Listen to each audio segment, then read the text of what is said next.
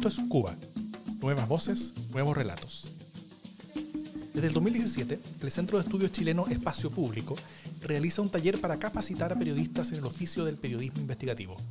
Es una instancia de encuentro y aprendizaje, primero con periodistas de Cuba y hoy expandiéndose por el continente. Estas son las investigaciones realizadas por los periodistas en el marco de este taller. Estas también son sus historias. Desde Plaza Italia, Santiago de Chile, soy Davor Misa. Hola, ¿cómo están? Para el último capítulo de esta temporada vamos a hablar sobre la investigación Venezuela, un país con más deudas que vacunas, realizada por las periodistas venezolanas Aranza López y Mariana Suquet, a quien tenemos con nosotros. Aranza tiene 25 años y es de Barinas, pero vive en Caracas. Es licenciada en Comunicación Social de la Universidad Central de Venezuela. Desde el año 2018 trabaja como cronista en el medio de periodismo narrativo Historias que Laten. Ha colaborado en medios como Contento, 58, El Pitazo y La Liga contra el Silencio. Ha dictado también talleres sobre el uso de los memes en la comunicación en alianza con el Laboratorio Ciudadano e Historias que Laten. Hola Aranza, muy bienvenida. Hola, muchas gracias por la invitación. Yo soy Aranza López y los saludos de Caracas, Venezuela. Mariana Suquet también tiene 25 años y es de Caracas. Es licenciada en Comunicación Social también de la Universidad Central de Venezuela. Inició su carrera en medios de comunicación como pasante y luego como redactora en analítica.com.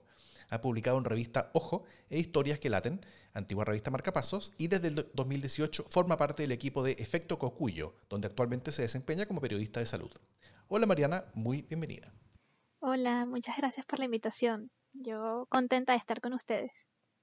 Y también nos acompaña la mentora que la guió en la realización de esta investigación, Ibis León, quien también es de Caracas. Es periodista venezolana y reportera política del medio digital Efecto Cocuyo.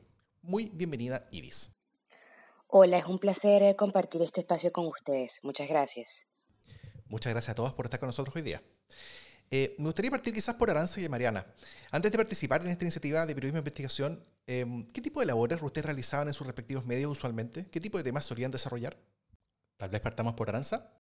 Bueno, yo me dedico al periodismo narrativo en un medio que se llama Historias que Laten.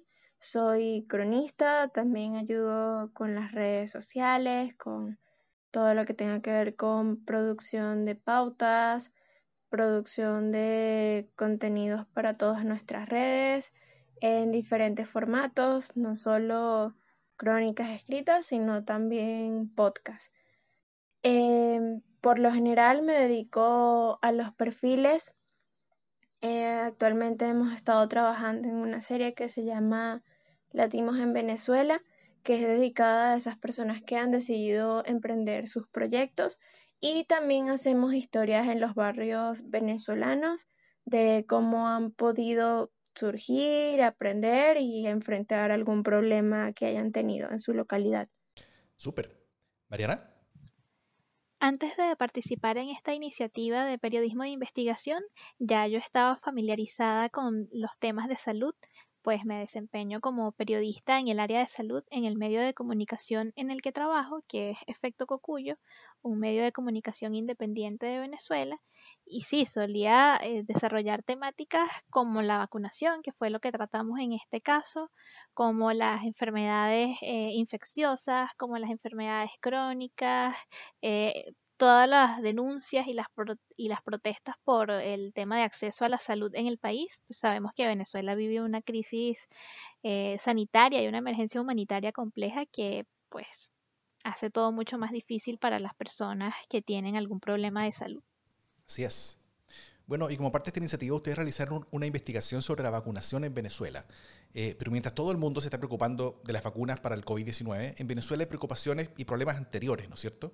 ¿Nos podrían contar sobre su investigación? ¿Qué fue lo que salieron a buscar y qué fue que encontraron finalmente? Sí, como parte de esta iniciativa quisimos enfocar nuestra investigación sobre la vacunación rutinaria en Venezuela, pues mientras todo el mundo está enfocado en la vacunación contra el COVID-19, en Venezuela no tenemos que preocuparnos solamente por eso, sino también por la vacunación previa, la vacunación que debería hacerse siempre, que es contra enfermedades como el sarampión, rubiola y parotiditis, contra la difteria, incluso contra la influenza, la fiebre amarilla o el VPH. Eh, ¿Qué encontramos en nuestra investigación? Bueno, vimos que Venezuela acumula deudas con el fondo rotatorio de la Organización Panamericana de la Salud, que era este mecanismo para poder tener acceso a vacunas de una manera más asequible. Y desde 2017 Venezuela debe millones de dólares a este fondo y no puede recibir vacunas como estaba recibiendo antes. Esto se suma pues a la crisis sanitaria que tenemos en el país desde hace tiempo ya, esta emergencia humanitaria compleja que acumula por lo menos unos cinco años.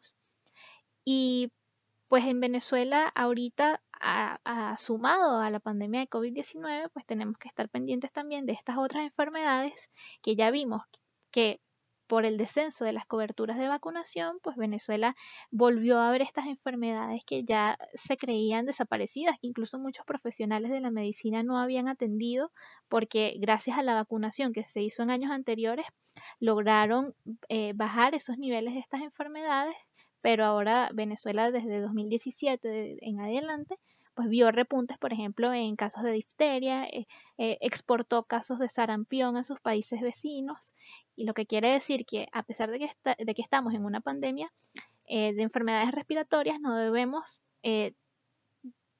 desatender las otras enfermedades que también existen en el país y en la región, pues no solamente afectan a Venezuela, sino a todos los otros países que la rodean en el continente. Claro, porque al final lo que, la pregunta que queda eh, y que demuestra la urgencia de este tema es cómo Venezuela va a poder vacunar a su población de COVID cuando no está siendo capaz de vacunar a su población de todo lo demás, ¿no es cierto?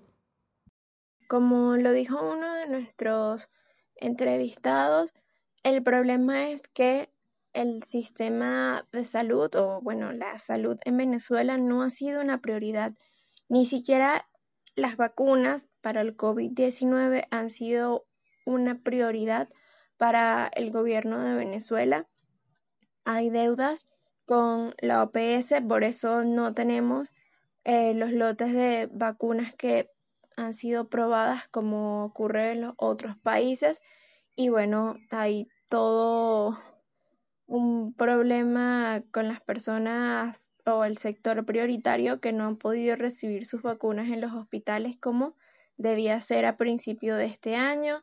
Eh, todavía no se sabe si se podrá alcanzar por lo menos la mitad de los sectores prioritarios para mediados o bueno ya estamos en mediados pero más bien para finales de este año poder solventar este problema. Y sí queda la pregunta abierta todavía de si Venezuela podrá vacunar a su población de COVID. Realmente no se tiene dentro del panorama una visión esperanzadora, por así decirlo. Realmente no parece que se vaya a lograr ese objetivo, pero es porque no ha sido una prioridad para el gobierno de Venezuela. Claro. Em, pasando, Ibis, habiendo colaborado y guiado a Aranza y Mariana en su investigación, ¿cuál crees que fue el principal desafío o complejidad con la que se toparon durante el trabajo? El periodismo de investigación en contextos autoritarios es muy desafiante porque hay cada vez menos acceso a las fuentes de información, incluso acceso a las sedes físicas de los poderes del Estado donde está la información que el reportero necesita.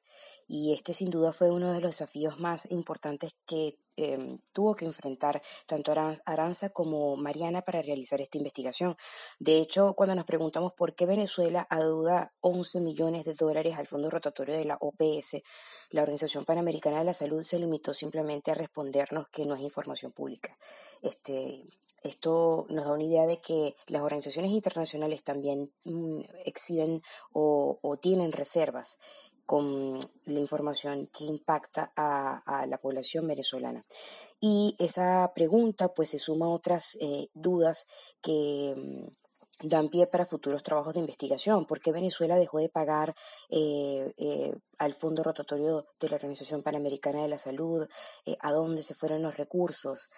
¿Qué priorizó? ¿Priorizó la importación de alimentos con sobreprecio por, por encima de vacunas tan elementales como la neumococo eh, que necesitan los, los eh, recién nacidos en el país, hay muchas dudas que deben ser resueltas y que dan pie para futuros trabajos de investigación. ¿Agregaría algo más a lo que dice Ibis? Mariana. Creo que lo más complejo es encontrar información oficial.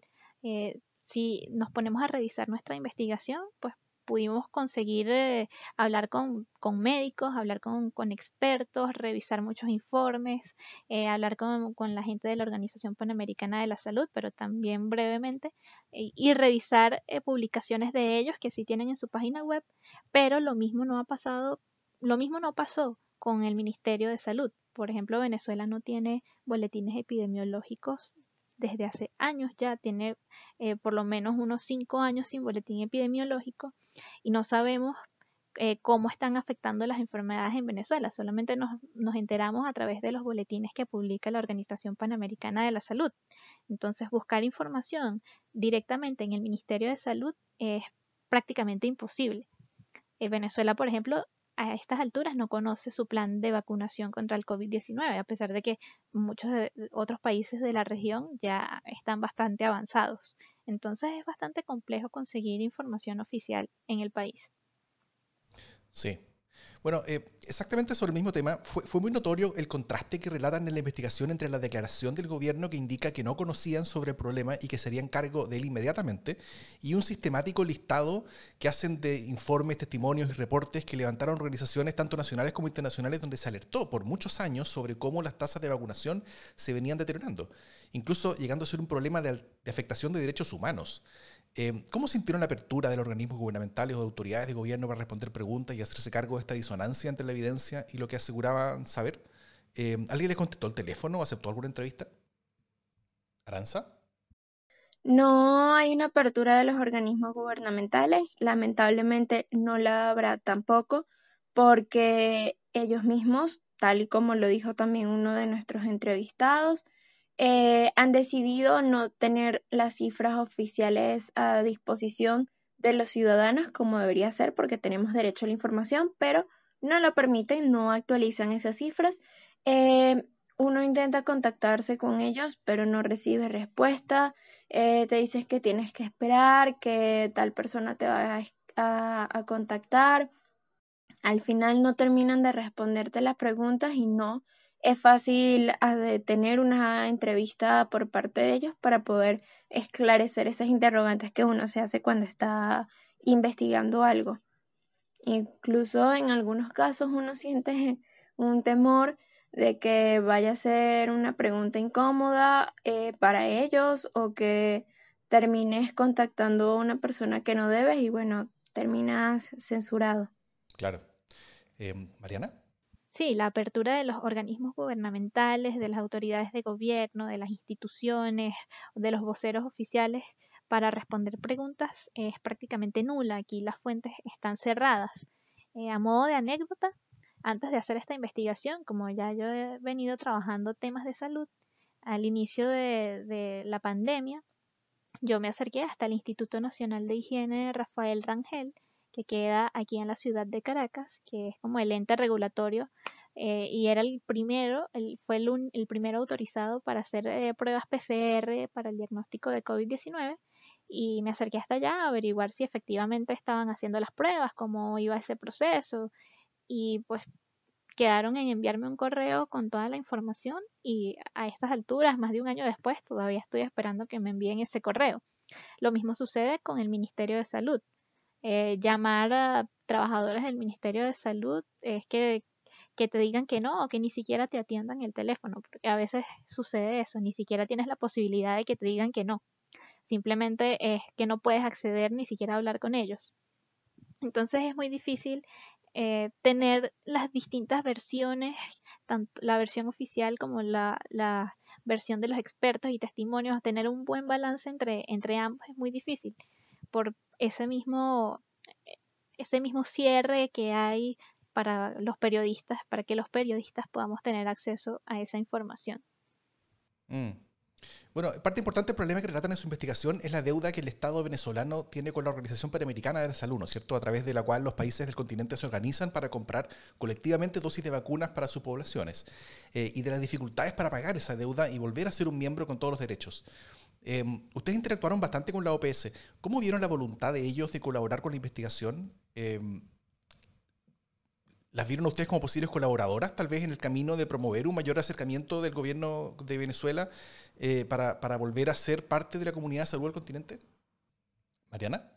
sí, nosotros pudimos comunicarnos con personas de la Organización Panamericana de la Salud en Venezuela, específicamente con el Departamento de Comunicaciones o la encargada de comunicaciones, para solicitar información acerca de, lo que estábamos investigando, que eran las deudas que tenía Venezuela con la OPS y su fondo rotatorio.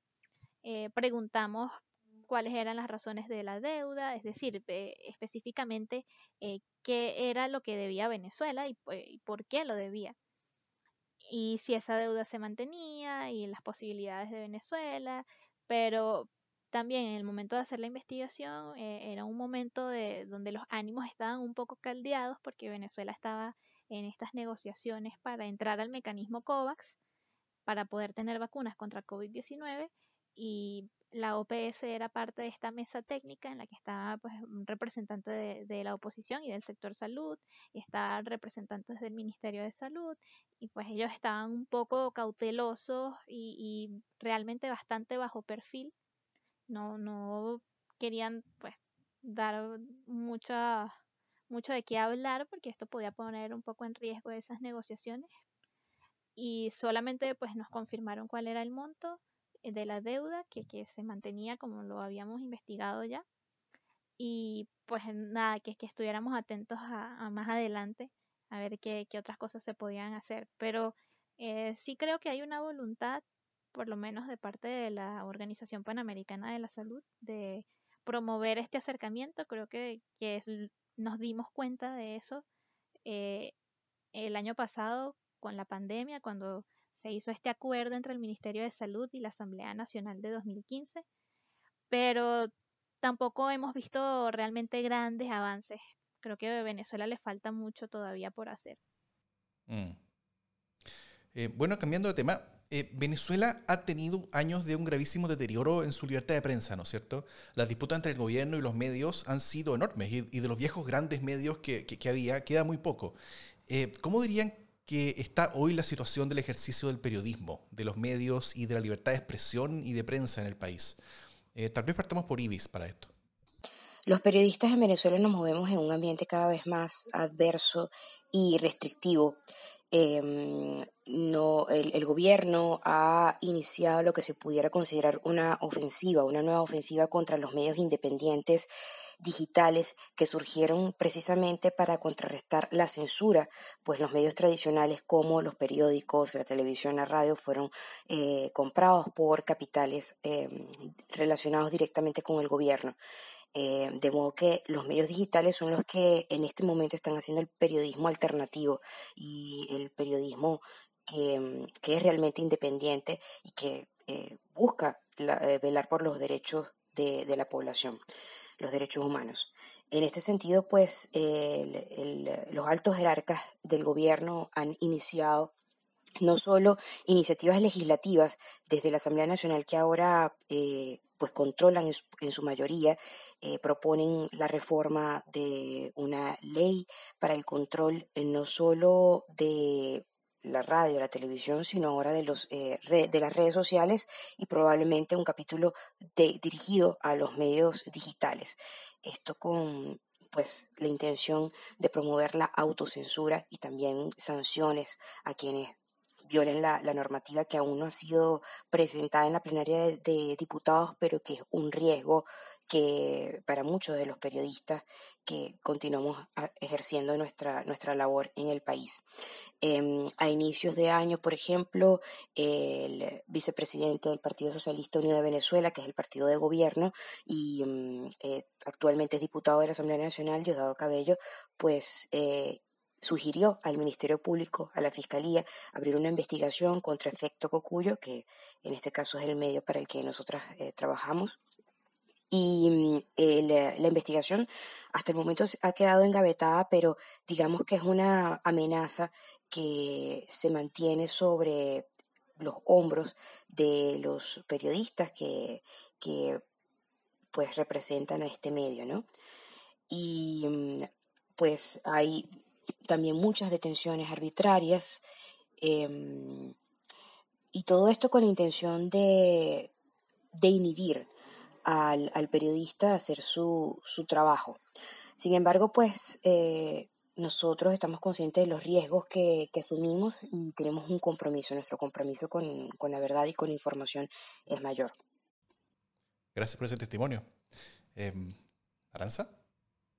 Sí, Venezuela ha tenido un deterioro en la libertad de prensa y no es algo que vaya a mejorar en los próximos años. Tal vez hay eh, disposición de nosotros los mismos periodistas de seguir eh, dando pasos firmes, eh, seguir investigando a pesar de los riesgos que puede representar para nosotros, pero bueno, siempre hay ese miedo de si lo que vas a publicar podrá salir a la luz o si tendrás que ser como esos venezolanos que forman parte de Armando.info, que son como un ejemplo de periodismo de investigación aquí en Venezuela que muchos de ellos han tenido que salir del país porque corren el riesgo de, estar presos solamente por mostrar cuáles son las mentiras del gobierno, cuáles son los hechos de corrupción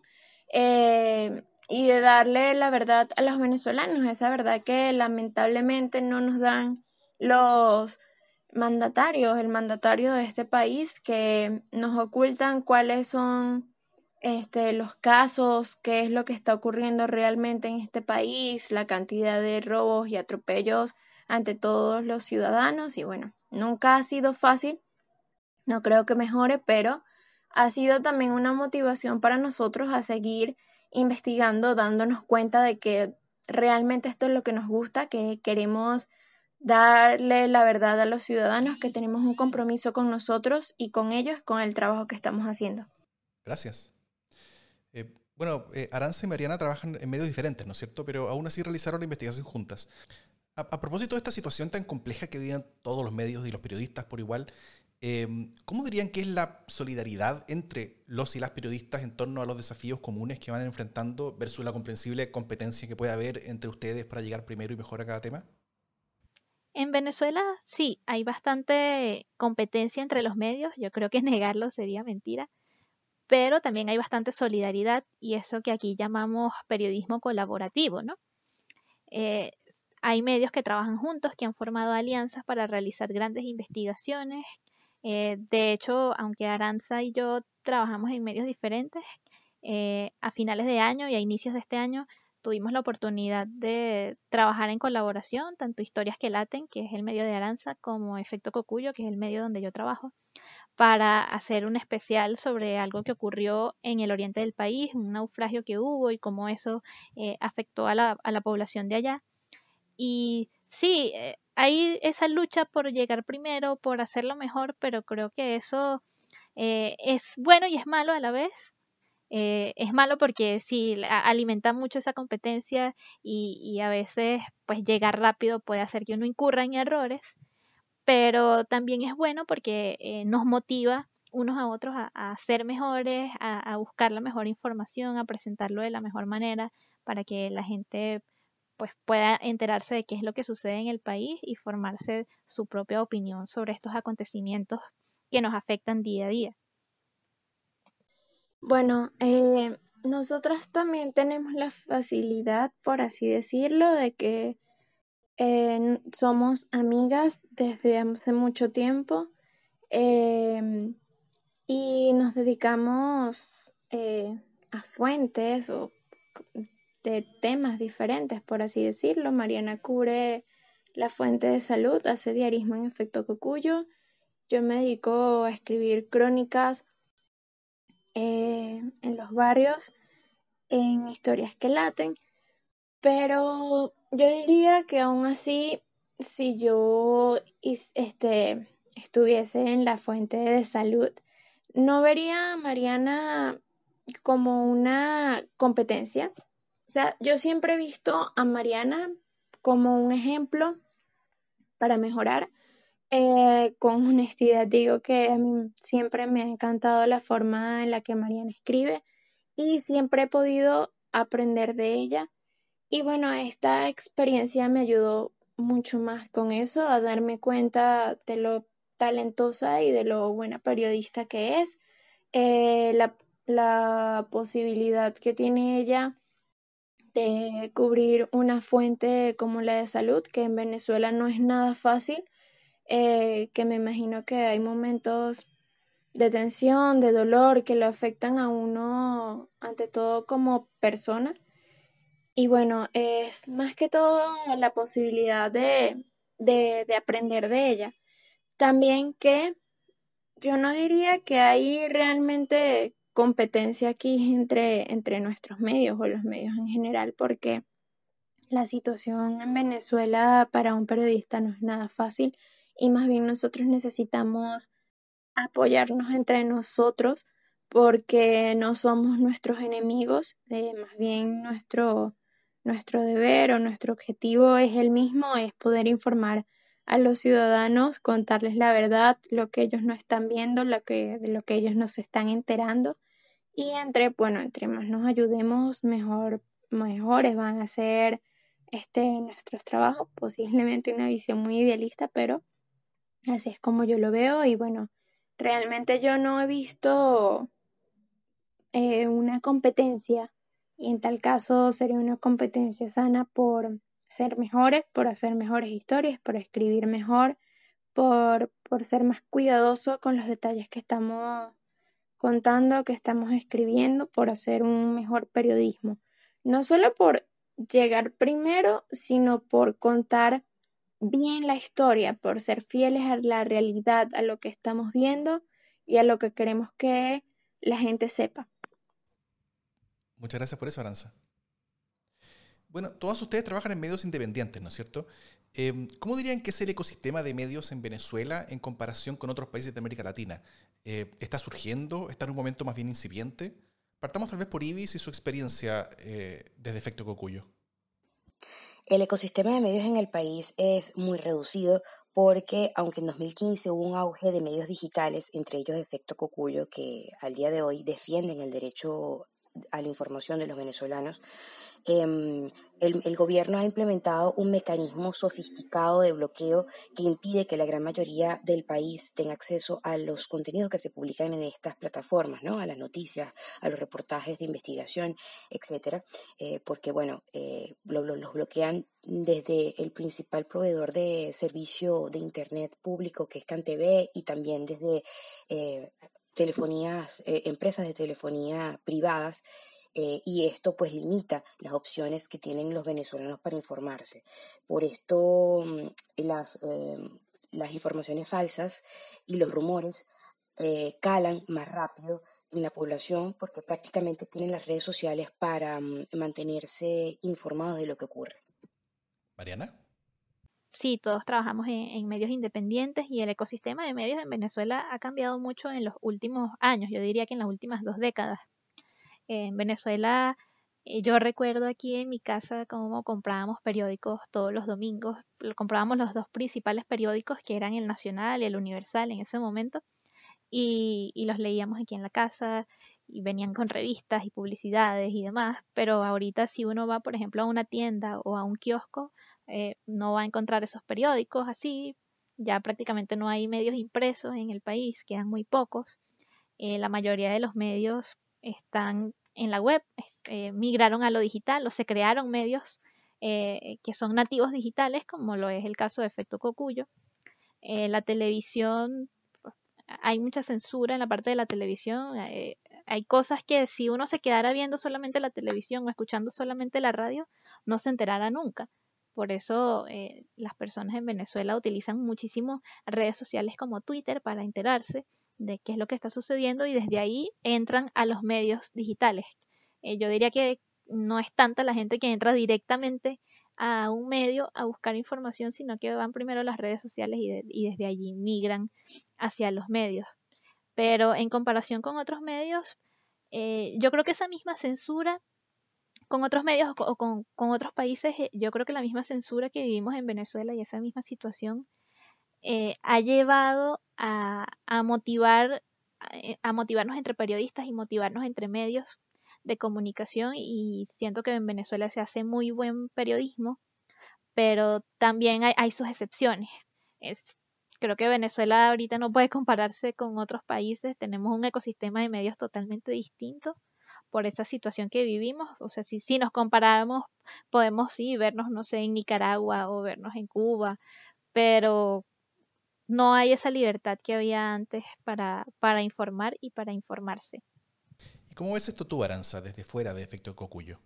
Creo que una de las cosas que nos está ayudando también es a ver las posibilidades del periodismo colaborativo, eh, sobre todo en el medio donde yo trabajo, no es efecto cocuyo, yo trabajo en historias que laten, nosotros nos dedicamos al periodismo narrativo, nosotros no hacemos diarismo, ni tampoco hacemos periodismo de investigación, hacemos crónicas, eh, por lo general son reportajes interpretativos, son, es periodismo de soluciones, pero hemos visto en el, en el periodismo colaborativo una salida porque, bueno, sabemos que aquí en Venezuela hay medios como Efecto Cocuyo, El Pitazo, que han tenido que este, vivir el bloqueo de las páginas de sus medios aquí en Venezuela por parte del gobierno.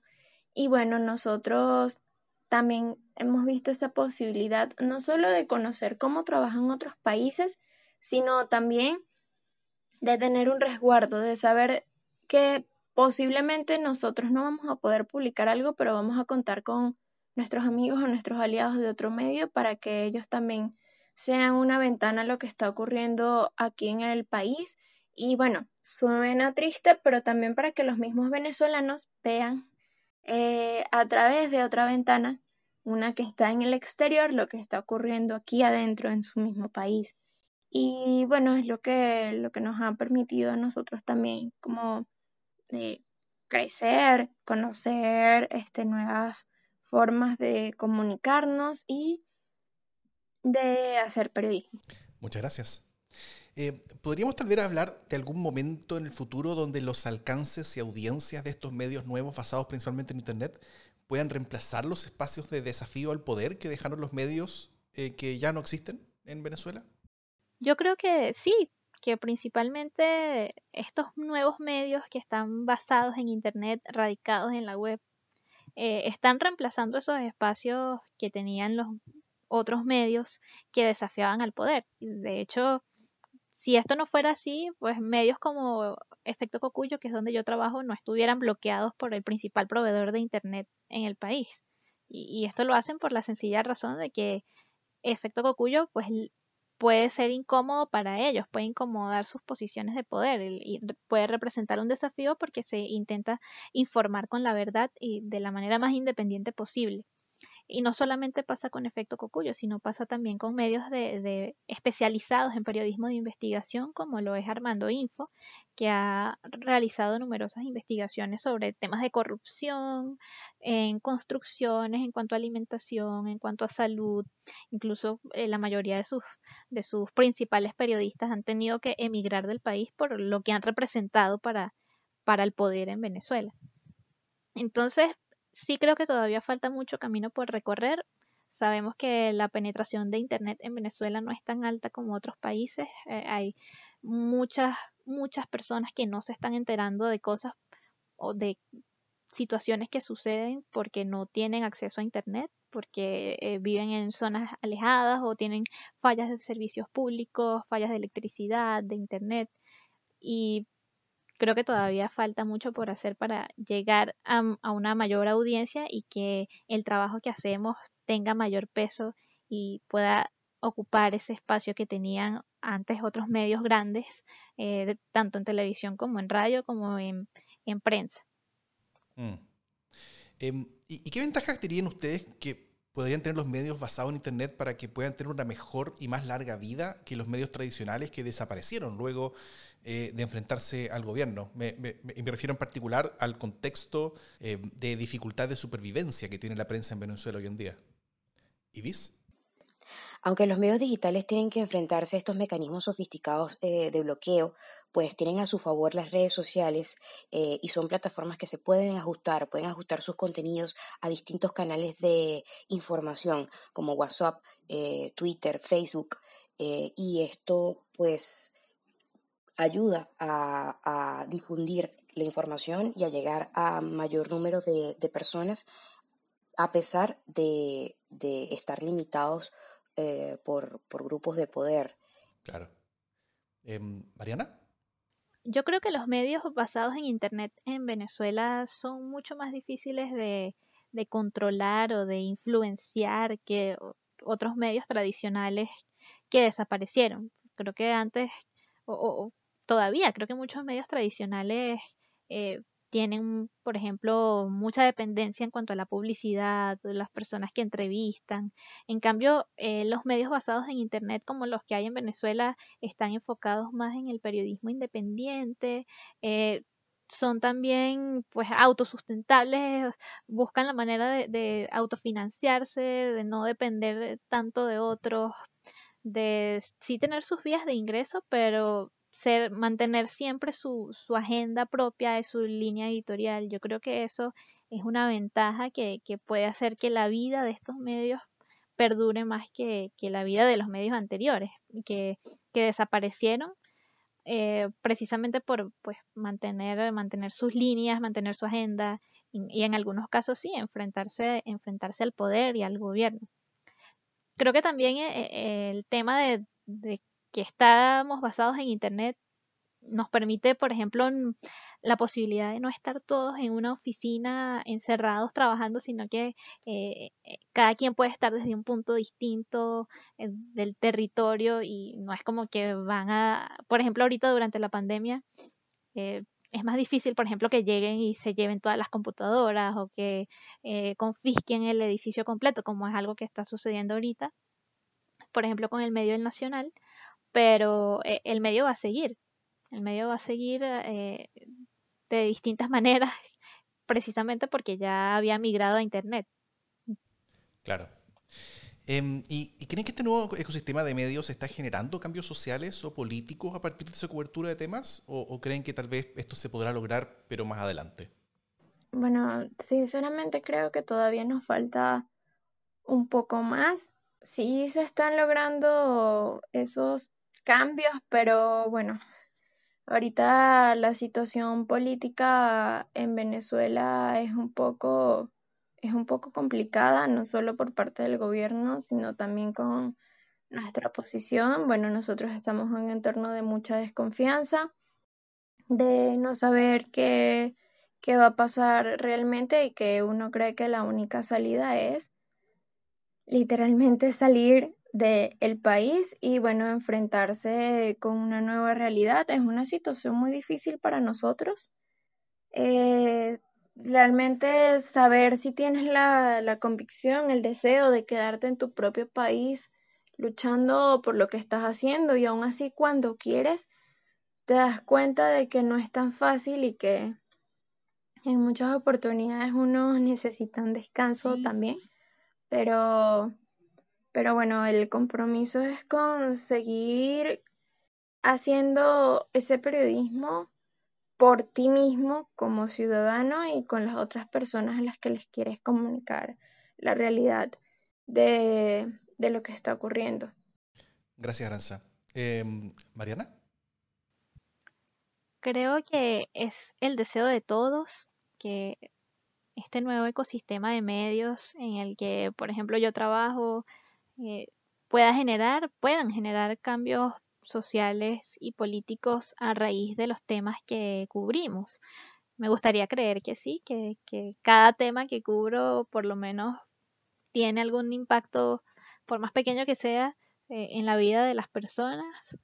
Eh, no sea ciencia cierta si lo que estamos haciendo realmente está generando esos cambios sociales y políticos, pero sí sé que por ejemplo le incomoda, le incomoda al gobierno y, por eso eh, páginas como las que yo trabajo están bloqueadas por el principal proveedor de Internet en el país, ¿no? Eh, sí me gustaría, creo que es el deseo de todos que este nuevo ecosistema de medios pueda generar esos cambios que tanto queremos y que tanto necesita el país, pero me gustaría que se lograra. No sé exactamente qué fórmula debemos usar para, para lograrlos, pero creo que ser fieles a nuestra agenda, eh, trabajar de manera independiente y no dejarnos influenciar por otros, creo que eso nos va a permitir seguir haciendo un buen trabajo, seguir creciendo y poder tener ese impacto que queremos y generar esos cambios que tanto necesita el país y la región. Mm. Eh, Arance y Mariana, ¿qué, ¿qué, dirían que es lo que más sacaron el limpio o aprendieron a lo largo de esta iniciativa, sumando los talleres y la realización de la investigación sobre la vacunación? Bueno, más allá de poder estructurar bien una historia de periodismo de investigación, que realmente no había tenido la oportunidad de hacer, es como mi primera experiencia haciendo un trabajo así a profundidad, creo que eh, una de las cosas que he aprendido también es a, a conocer o entender mejor eh, la situación tan chimba o de, este, deplorable en la que nos encontramos actualmente. Y bueno, entender que no va a ser fácil salir de esto, que posiblemente siga empeorando, entender que, bueno, la prioridad en un país no siempre es un solo sector, sino que, bueno, es como un efecto dominó, si no te encargas de, de una parte o de un sector de un país, poco a poco eso también va afectando a los otros y va en picada y bueno, terminamos en este momento en el que nosotros estamos. A mí de por sí, bueno, también entendí que a mí me gustaba desde hace tiempo vacunarme. Y bueno, uno poco a poco se va acostumbrando, este, a lo largo de los años se va dando cuenta de que olvidó o, le perdió o se dio cuenta de que ya no lo veía tan importante, sino que te habías acostumbrado a estar pendiente de otros problemas que tú mismo no te diste cuenta de que en algún momento dejaron de vacunarte en la universidad como lo hacían antes, hacer estos, estos este, los operativos de vacunación que hacían antes, que te ponías la hepatitis, la toxoide, te daban tu papelito y te pones a pensar desde hace cuánto a ti no te vacunan, eh, los problemas en los que se encuentran varias comunidades que son muchísimo más vulnerables que las tuyas, que aparecen estos casos que en algún momento a ti no te preocuparon tanto y bueno, eh,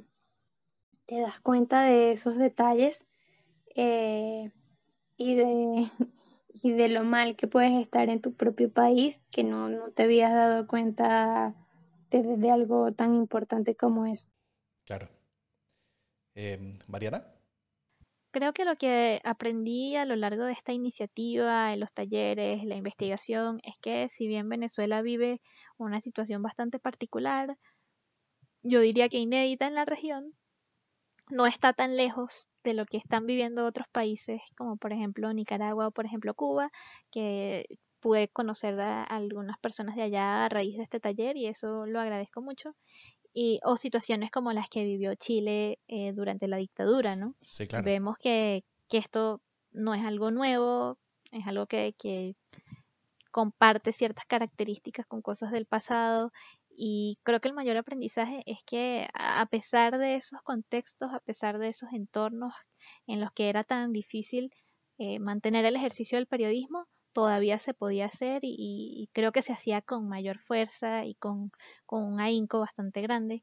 creo que eso es un, un, aprendizaje que me deja toda esta experiencia, que a pesar de lo difícil que pueda ser la situación alrededor, pues hay que seguir haciendo el trabajo y la gente lo va a agradecer y creo que la historia lo va a agradecer. Fantástico. Sí, creo, creo lo mismo. Eh, Ibis, tú que fuiste mentora de Aranza y Mariana, ¿cómo, ¿cómo, dirías que fue la evolución de ellas estos meses y qué les recomendarías para los próximos meses para ir reforzando y profundizando lo que aprendieron? Aranza y Mariana fueron puliendo el, enfoque del trabajo eh, y la hipótesis.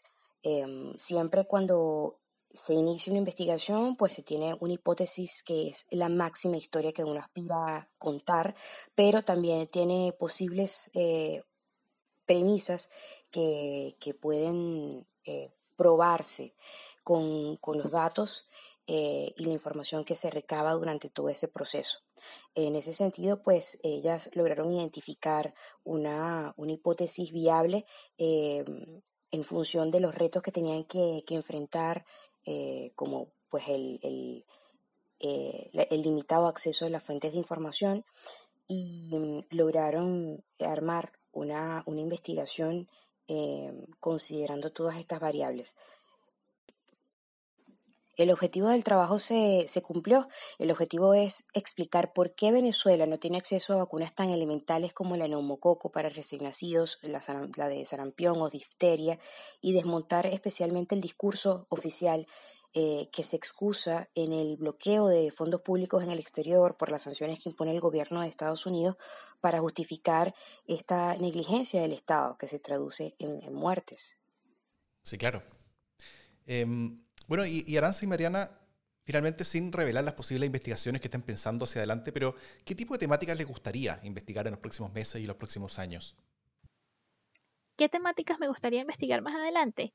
Eh, creo que ahorita, a pesar de que he hecho tan, le he dado tanta cobertura a lo que ha sido la pandemia de COVID-19, yo creo que es algo que una vez que estemos todos vacunados y que ya la pandemia haya pasado, creo que es algo que hay que seguir investigando eh, porque ahorita como estamos en, el calor de todo esto, pues estoy segura, segurísima que hay muchos temas que se nos están escapando, que no estamos viendo o que no es posible investigar en el momento, como por ejemplo ahorita a mí me gustaría o me hubiera gustado investigar como se hizo en otros países como Perú, el temas de, corrupción en cuanto a sobreprecios para eh, materiales de bioseguridad o medicamentos o equipos eh, que se requieren en los hospitales y en las clínicas para todo esto de la pandemia, la atención de los pacientes, pero creo que ahorita en Venezuela no es factible, sabemos que no hay rendición de cuentas y creo que eso es un tema que, vamos a tener que abordar más adelante. Y además de eso, sí me gustaría trabajar también otros temas que no estén tan relacionados directamente con la salud, eh, pues, me gusta escribir historias, historias humanas y creo que eso da para mucho.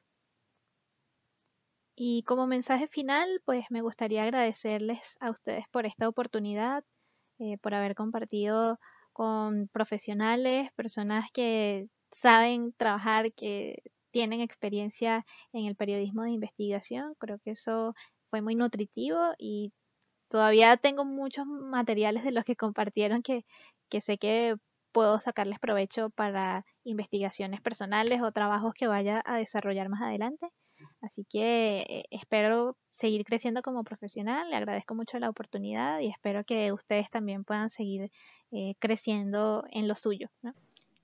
Muchas gracias por la oportunidad, eh, por todo lo que nos permitieron crecer, por las herramientas que nos facilitaron, por el apoyo por los días que nos acompañaron y bueno, por, por todo este, este acompañamiento que, bueno, para mí como periodista venezolana es realmente importante tener estos espacios para seguir creciendo, para ver qué otra, de qué otra forma puedo seguir contando las historias en mi país, entendiendo lo que, lo que está ocurriendo, cómo, cómo puedes eh, conocer la realidad también de los otros países, eh, algunas similares a las tuyas, poder mm, tejer estas redes o alianzas entre países, hermanos, vecinos y bueno, eh, gracias por el apoyo y espero que estén muy bien. Aranza, Mariana, Ibis, quiero darles las gracias a ustedes por habernos acompañado y por el gran trabajo que hicieron. Eh, y solamente les puedo desear lo mejor hacia adelante. Así que que estén muy bien. Un gran abrazo hacia allá. Así que muchas gracias a ustedes y espero que estén muy bien. Un abrazo grande. Muchas gracias por el espacio y por la promoción del periodismo de investigación. Hasta que llegue la primera temporada de este podcast. Espero que nos sigan, que hayan escuchado todos nuestros programas y sobre todo lean las investigaciones que las y los periodistas de Cuba, Nicaragua y Venezuela realizaron este año y también los años anteriores de esta iniciativa. Eh, y ojalá también nos sigan en lo que viene. Así que muchas gracias. Esta investigación, como todas las demás de esta serie, la puedes descargar desde el link en las notas del podcast.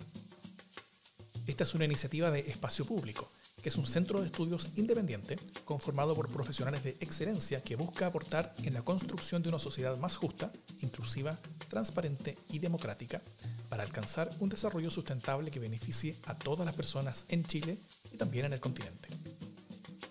Agradecemos a todos los y las periodistas que participaron este año de la iniciativa de periodismo de investigación en Cuba y especialmente a todos quienes fueron mentores.